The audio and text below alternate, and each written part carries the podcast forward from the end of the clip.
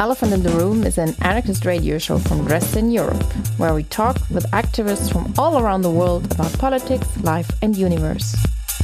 Airing every second and fourth Monday of the month on Color Radio. You can find the podcast version of the show on the Channel Zero network or on your favorite podcast platform. From activists for activists. The sounds great. Hello, here by Elephant in the Room. My name is Nina, and this time we talk about a huge elephant in the room, actually, the situation at the Belarusian border. We all remember the situation that thousands of peoples from different countries try to cross the border to reach the European Union. Poland, Lithuania, and Latvia militarized their borders, and militaries and police prevented people from actually leaving Belarus. All three countries legalized pushbacks, even so they are actually forbidden in the European Union. And Poland, on top of that, established a kind of special zone where no one except residents, militaries, and security forces are allowed to enter. A lot of people, also children, died already in the forest, and nobody actually knows exact numbers. Since that, not so much changed actually, but in the German media, you can't hear anything about the topic anymore. But just because German media is not looking in this direction doesn't mean the problems disappeared. And for the show today, I'm going to talk with two activists who are still concerned with the issue and who are at the border from time to time. We want to talk about the recent situation, about the work people do there, how the Polish government is dealing with the situation, and a lot of more. So I would like you to introduce yourself at for the beginning to our listeners and tell us how you are actually involved in the situation right now.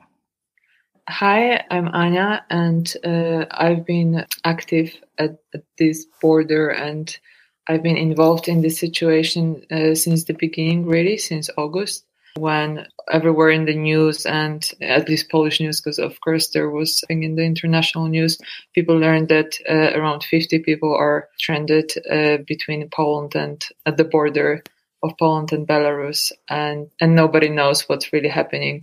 So that was the first time I went to the field, and since then I've been going there and and spending a lot of time on various activities. And hello, my name is Martin, and. Uh, right now most of the time I also spend uh, somewhere at the border. The situation right now is changing, but since like since the beginning we can see how like right now we can see how the situation changed and how, how it's going to look like in the future. And uh, but but yeah but right now like in, like in general i'm i'm uh, somewhere in the border. I'm supporting uh, some small group which is there. And uh, yeah we are trying to do our best.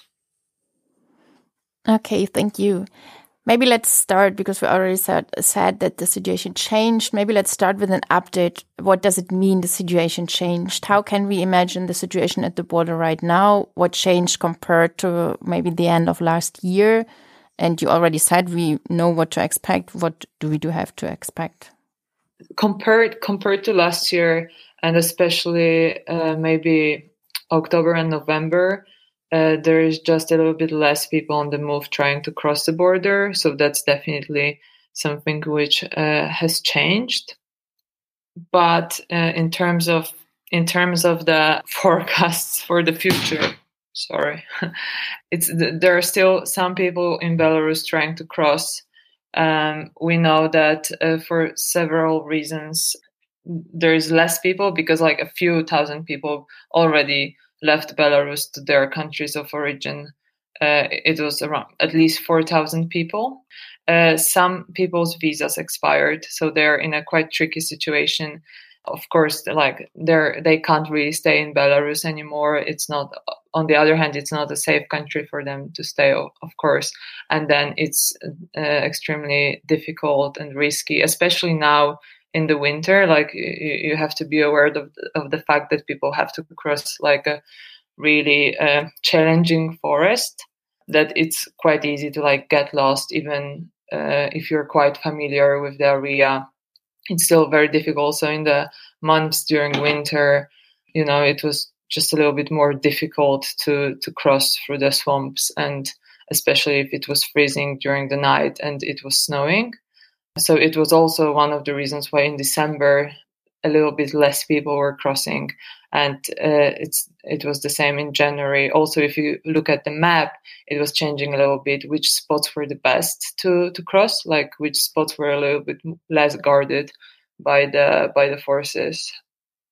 Yeah, like like it was said, like many things uh, changed. Like I mean, the winter was one of the most important factor of the amount of the people that that are traveling. Like for sure, right now there's less people. Like I mean, yeah, it's also because like people are conscious, yeah, like they know that right now in, Poland you have like minus ten, minus five, and when you have to be there like one week, two weeks just outside, and like like it's really hardcore, yeah, and uh, like it's really high risk that you're gonna die when you try to cross the border. So so many people came back to to their countries of origin or even to Minsk just to wait, but like we are kind of not maybe sure, but it's kind of estimation that the situation will come back, like everything will come back in spring it doesn't matter if they build the wall or not. Like like people, they're still gonna move, and it's pretty obvious that that this movement, like it's this movement, going to be bigger uh, in upcoming months. But right now, yeah, like right now it was a bit maybe not stopped, but it was more reduced. Also, maybe because of the amount of the military over there. I mean, sometimes because every every day the border guards are uh, putting the report how many people were arrested in last day, and like we we still see that, that people are caught on the border. And of course, a lot also depends on the political game. Is that th- there were some rumors or facts about like people from uh, Iraq not not getting visas anymore to Belarus, and that would stop the the the movement a little bit. And like the geopolitical aspects have huge impact on like what's possible and what is not possible. Of course, like looking at other borders walls don't change that much. Like maybe people will move a little bit, you know, north or south. There's also, yeah, there were already some news about like people crossed in different regions. So maybe it will like change a little bit, but we will see. And for sure, the, the wall won't uh, won't stop that, which which is something that I think the government is having troubles understanding. Yeah, I think not only the Polish government, actually, it seems like governments all around the world didn't get that people are still moving. Doesn't matter how much walls they build. But what's actually with the wall? Do they already start building the wall? Yeah, they they started. When you look on the map, you have like around 400 kilometers the border between Poland and Belarus, I think. But they want to build the, the wall on the 180 kilometers because the southern part of the border actually is on the river. It's on the on the Bug River. In the middle and then on the north you have plain and like forest. And over there they want to make this uh, this fence, like this wall. And actually they, they started and they started pretty fast. I mean, it looks like everything was pretty, pretty well organized and all these companies were like they found those companies very fast and it looks like it was well organized business and well organized uh, arrangement between government and this and the and the companies that are involved in the creating of this wall. Actually, the companies that are involved in the building of this wall are kind of closely related to the main ruling party right now. Yeah, like the guys who are in the power of these companies actually they are very close friends uh, of the PiS, with like law and justice. In some point, it looks it was pretty clear why they were chosen.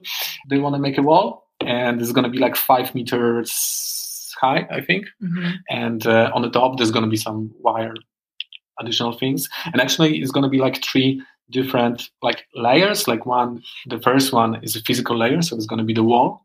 The second one is going to be the something like a detectors like uh, additional cables to detect movement. And the third one is going to be all the cameras and all this uh, additional high tech equipment to monitor and look people. So actually, it's going to be like a whole fucking big system of surveillance, which be on the 200 kilometers on the border. Uh, yeah, when you look at the process of choosing the company, it it wasn't transparent at all, and it is like a like one big scam itself. Not not only the fact that like building the wall in itself is horrible, but also is just making money on on this gross project.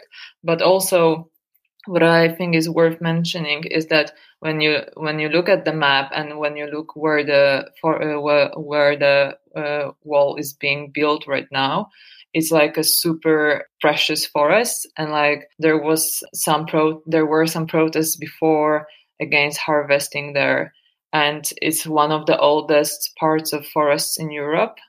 And it is really it was really horrible that like so much you know just like steel and equipment will be put there and so much will be destroyed in terms of the ecosystem and already it's not just people who are dying at the border it's also the animals which for them um, because the, the forest is located in both poland and belarus and it's very natural for for the animals to migrate during during the year and like they they can't do it anymore and they're basically bleeding to death on this like barbed wire how is the government actually selling the whole wall right now? And do people actually accept it? Or are there also people in the, apart from activists, actually people in the society who kind of oppose or criticize this whole situation right now? So for building the wall, there were no social um, conver- like conversations within the local community with the local community what they think about the wall. Obviously, like all the all the decisions were made really centrally, and there there is already a group of people, including local community members, who are protesting building the wall, also because of the environmental reasons. And in terms of the local community, I think it's a really complex situation because there are some people who are very engaged in the movement, let's say, but on the other hand, there are people who, who think that borders should be secure, and I'm not sure if they would oppose such idea of actually building a physical wall. It's also interesting that to build anything here in Poland, like it's necessary to keep like to keep some kind of law. Yeah, like you have different laws. For example, you have ar- architecture law, you have a water law. So it means that you have the special regulations connected with water systems around. You have environmental laws. Law, so it means that everything that you build has to be in some kind of agreement with the Ministry of uh, Protection Environment, and uh, it, it, it should be should be it shouldn't be against the environment. Yeah, this structure it was said from the beginning that this is kind of exceptional structure, so it doesn't have to doesn't have to fit to any kind of laws or regulations. And this is said by the government that they don't need to follow any kind of regulation that are necessary for any other building or structure. Yeah, so actually they don't give a shit about about about the environment and other people. And uh, it was also said that if somebody has a like land there, this land can be can be taken if that's necessary for creating the structure. So everything is actually is, is in the atmosphere of emergency state. So, uh, so yeah, if you have a land over there, this land can be taken. If you have some kind of resources over there, it, it can be taken from you and uh, and destroyed without any, and it's going to be legal. Yeah, like in the so-called Polish law. Yeah, I think it's a good point that um, the government is creating this narrative of fear like you know somebody's something is threatening us and that's why they have to like act quickly and like with you know some measures which maybe or i don't know that people don't understand it but you know like they're pretending that oh we now have to take care of it and that's how they ex- they're just like making excuse- excuses and on the other hand it's not the only thing that now they're you know they're just making I- illegal things legal for them it's the same with making making the pushbacks legal. It's not that I care so much if it's legal or not legal, but like they made the law, so at least they could obey it. it's their law. Yeah, makes sense. If you can make the law, just make it in the way you need it. Uh, yeah, the just for everybody who wonder why governments doesn't really make sense. Okay.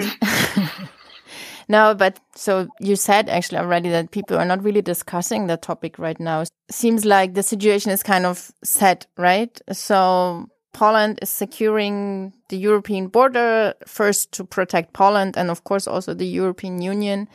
And apart from some people who were concerned about human rights and um, environmental questions are the only one protesting right now.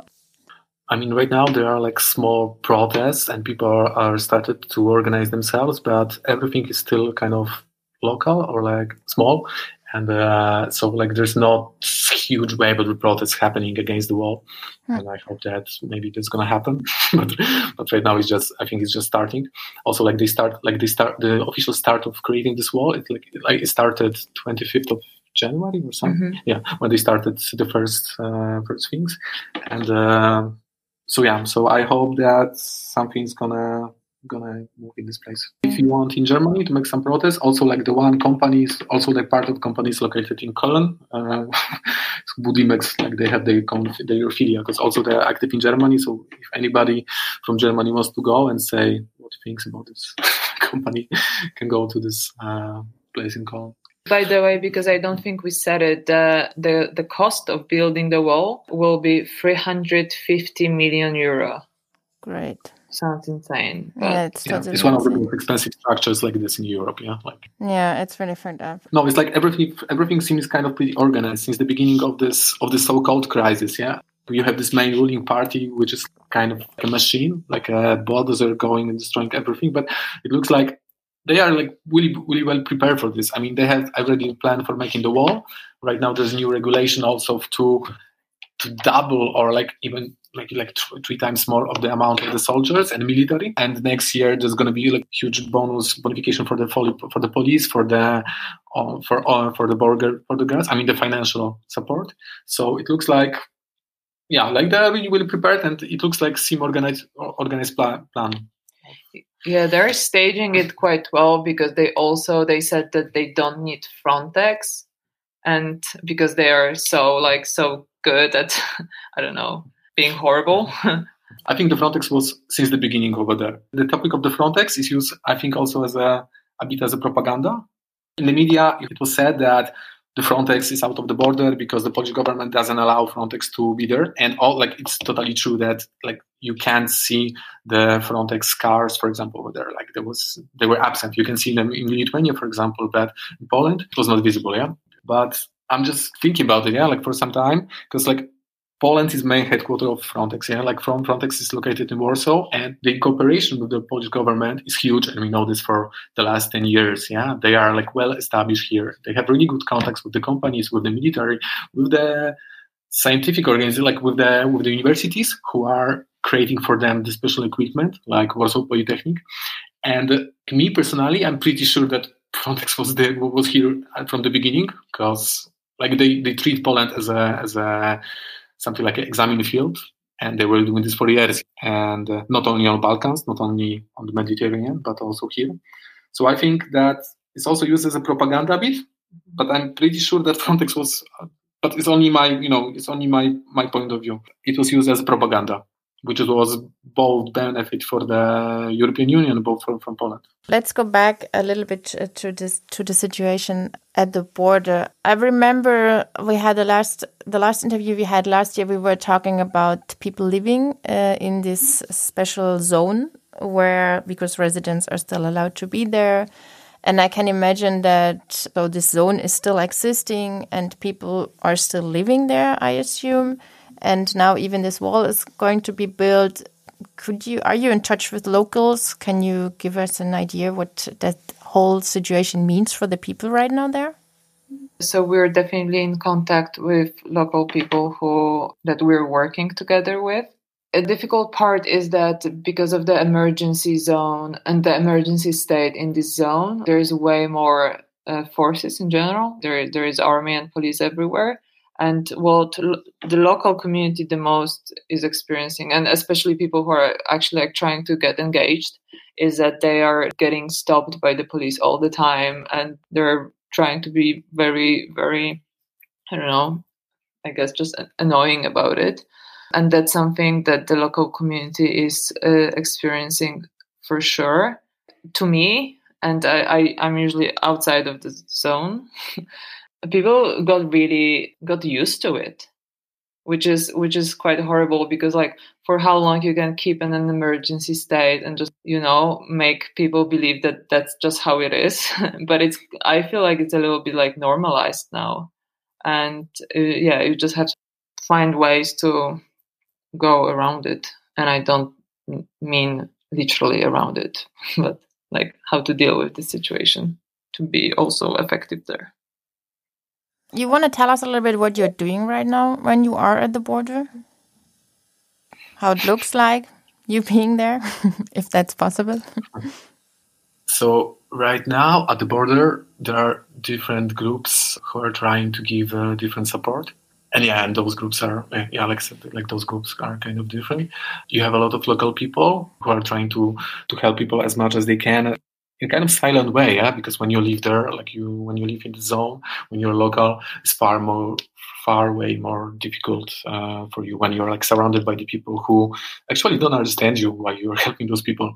And like you feel kind of alienated even in your place. It's crazy for those people yeah because they have to like like they're living in the something like a war state of war all the time. And uh, at the same time also they're trying to provide many things for those people yeah they're trying to help them as much as possible you have also a lot of small groups and uh, like you have, you have small groups and bigger groups and uh, they are like located alongside the border. You have more grassroots groups that are like self-organized but also you have like bigger ngos so yeah so there's kind of cooperation between them. Not always but but sometimes yeah, so there's the just the first responders work, which is basically like providing food and clothes and medical aid to people who are suffering some, for example, people people having frostbite because of the weather conditions. And then something which is called, I'm not sure how it's called in Polish, uh, in English. If you were walking in wet boots for days and you have blisters and it's all just one big wound, it usually happens uh, to people like during some wars, for example. So yeah, the first thing would be like just to provide, you know, food because people, don't get to eat for days and they drink water from swamps. So we just give them, you know, hot hot tea and and some food and and clothes. And uh, like this is the one thing what's happening but but this helps the support for the people on the move is bigger yeah? Because we are also talking about the people who are in detention camps. We are talking about the people who are trying to get to germany. The support is kind of big and the structures the, the structures that are being created are getting bigger and bigger i think. There's a, a grassroots network of people getting engaged. For example provide shelter or provide support if somebody is not deciding to ask for international protection here in Poland, but wants to continue. We do have this kind of legal support and also this support which is not so much visible.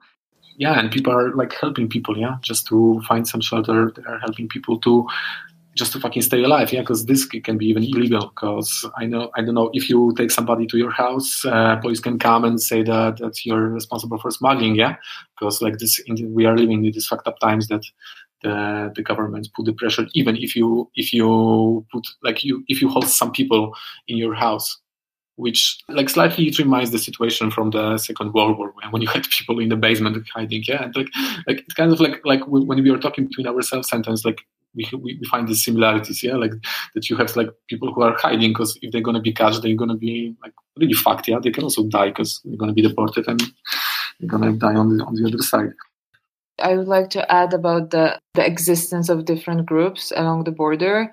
There are different groups mm-hmm. which have kind of like different tools and they mm-hmm. decide for themselves what actions they find most appropriate. But also, mm-hmm. I would really like to emphasize that some local people are doing amazing job and it's really a different position that they are in compared to people who are not based there because they can't just leave and they're really the first responders. And you know it's like they're doing it 24 hours a day. That's just mm-hmm. intense.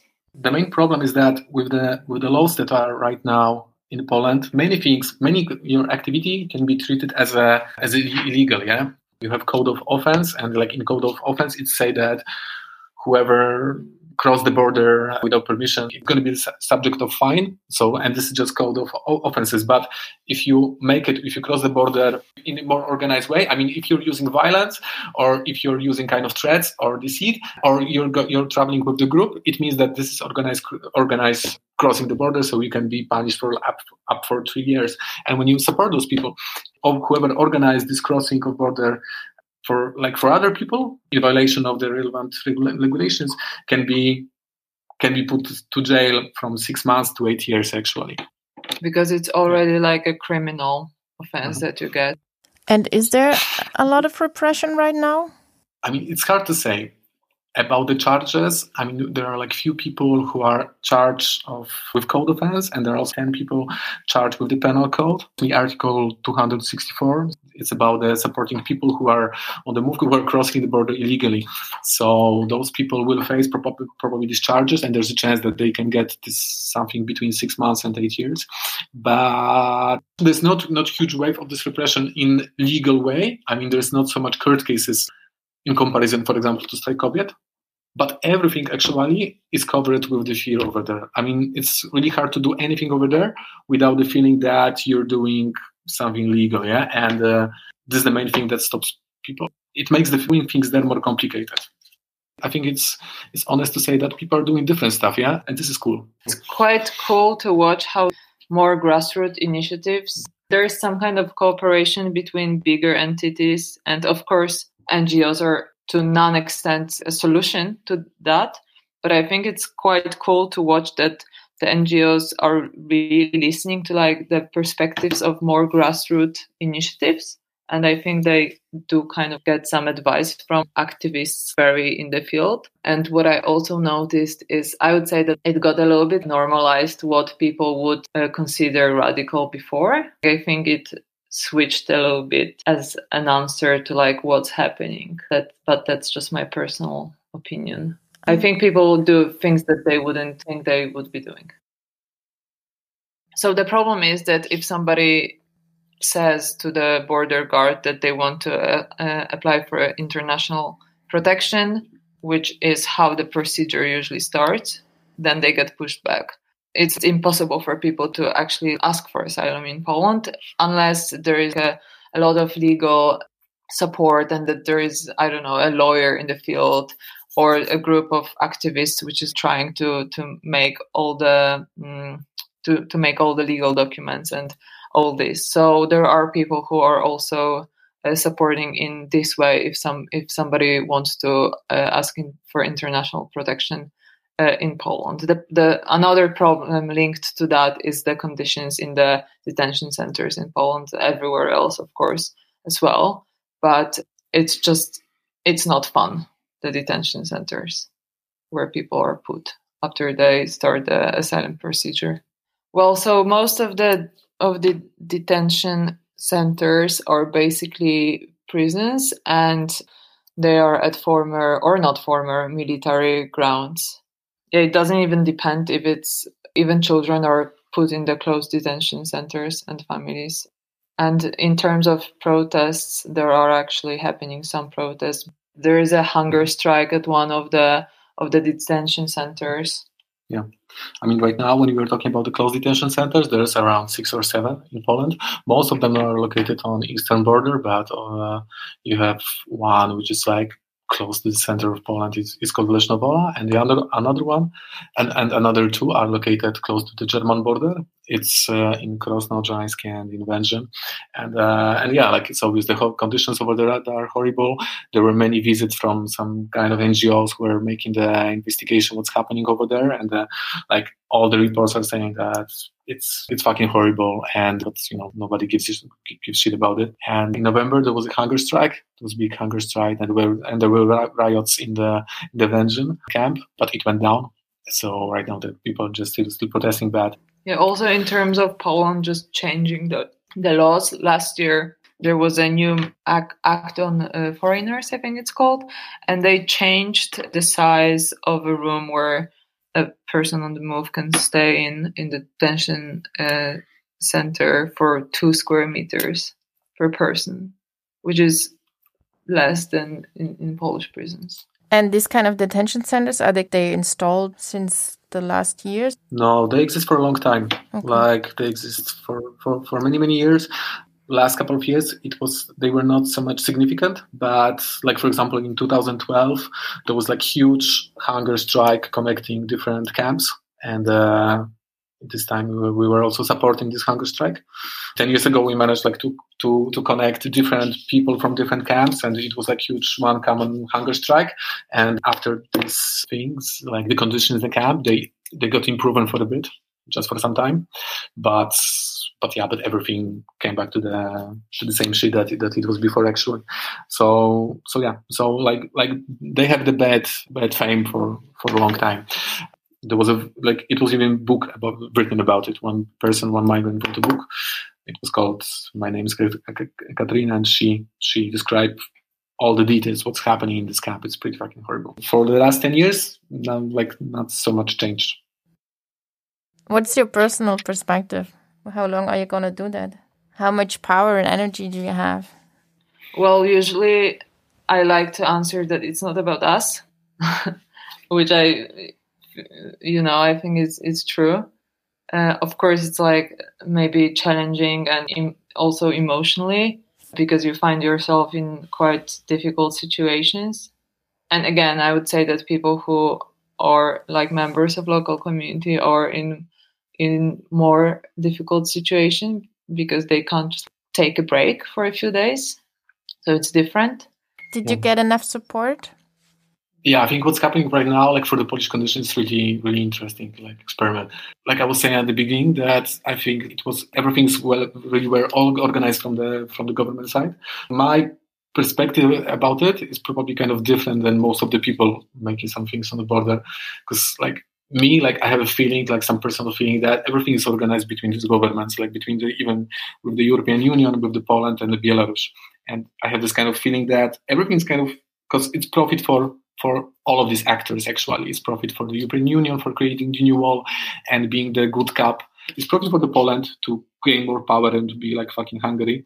And uh, it's profit for the for the for the Belarus, yeah, to showing that you know that the European Union is some struggling with some shit, and like it also help, helps him to gain more power. So I think, like in my opinion, like everything was is kind of. I don't want it to sound like a conspiracy conspiracy theory or anything, but I think it's it, it would be it would be really strange if it won't be a profit for the European Union and uh, and all other you know these fuckers. And as a matter of fact, it was the last border, it was the, the last area of the European Union which was not blocked with the fence, yeah. And sometimes I have this feeling that it was like, hey guys, you have to make it, yeah. You have to make it because yeah, the times are getting fucked up, and you have to, and yeah, the Europe has to be blocked because it has to be fucking fortress Europe, yeah.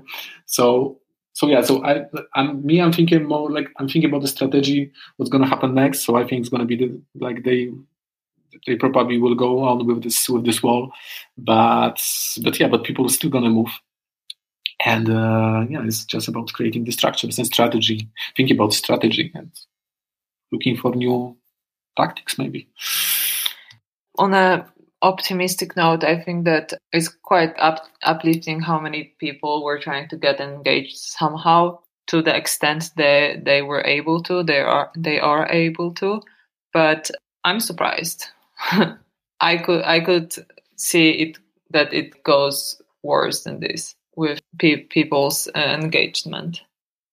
There was big involvement of NGOs who, in my opinion, a bit took this place over there, but also there's a lot of local people and these grassroots small groups that activate themselves and they establish their, their own way of doing this and this is pretty cool. And uh, some people are trying even to reclaim the parts that were taken by the ngos my opinion is that because like I spoke with my friends about it, and like some other people were were asking, "Hey, so what to do as a from anarchist perspective? What to do not to be the NGOs?" Yeah, and I totally agree with that. That we should more focus on some more also direct actions, and we should focus on things that are not made by the NGOs. But also, also I think like I'm trying also like to look at on the way that NGOs they, they, they didn't come from nowhere. Like they came, they they appeared in some certain point, but before like people they were they were organizing the, themselves by themselves before NGOs. Yeah, it was like it was just taken taken from them. So it was taken actually this self organization. Yeah, and uh, so so it doesn't mean that you don't have to do all the things that are connected with NGOs. It doesn't mean that you have, don't have to support help people because they are it's made by the NGOs. It means that you can do it and also just to make a point just to maybe reclaim yourself like reclaim yourself from these NGOs they are very often monopolize the support and sometimes the support is getting more difficult when you want to do something without them. So maybe it's important when you want to make this kind of society which is like organized by by the people by local people maybe it's nice to take this power and also focus on that. But yeah well but i also think that we should, should also focus on some other not maybe legal totally stuff. But you can already observe some initiatives being created outside of the NGO structures and people organizing and all that. So that's that's good. Right now, unfortunately, there's not so much information going to the Western media from uh, from our side, and we are trying, like, we are still working on it. We are trying also like to make this network bigger and come back with informing people about what's happening here. We were also working on the on like small media outlet because in the beginning there were there were no news at all regarding what's happening in like in, no news in English. So we were working on some translation and stuff, but then we, we kind of like got stuck in the field and we just had no resources uh, to do that. But maybe in the future we'll be able to like use some some other like channels to share some uh, information about the, the current situation. Okay, great. I think from my side, I don't have questions anymore, but maybe you want to have the last word. There are people who believe that people should have a right to migrate and decide where they want to live and and they and to decide themselves and just like have this opportunity and uh, like what we can do is like support them with like making it happen. Thanks a lot for the interview and all the information you shared with us. And yeah, good luck with the struggle and stay strong and keep fighting to smash the fortress Europe. Thank you, and the same to you. Thank you. Are you tired of listening to Western experts talking how the world works? Isn't it a portion of liberal analysis of the uprising makes you fall asleep? Well, then check Elephant in the Room, an anarchist radio show from European Dresden, where we interview activists who are participating in struggles around the world. Elephant in the Room is a proud member of Channel Zero Network. You can find our show on your favorite podcast platforms, CZN website, or somewhere on the internet. From activists For activists.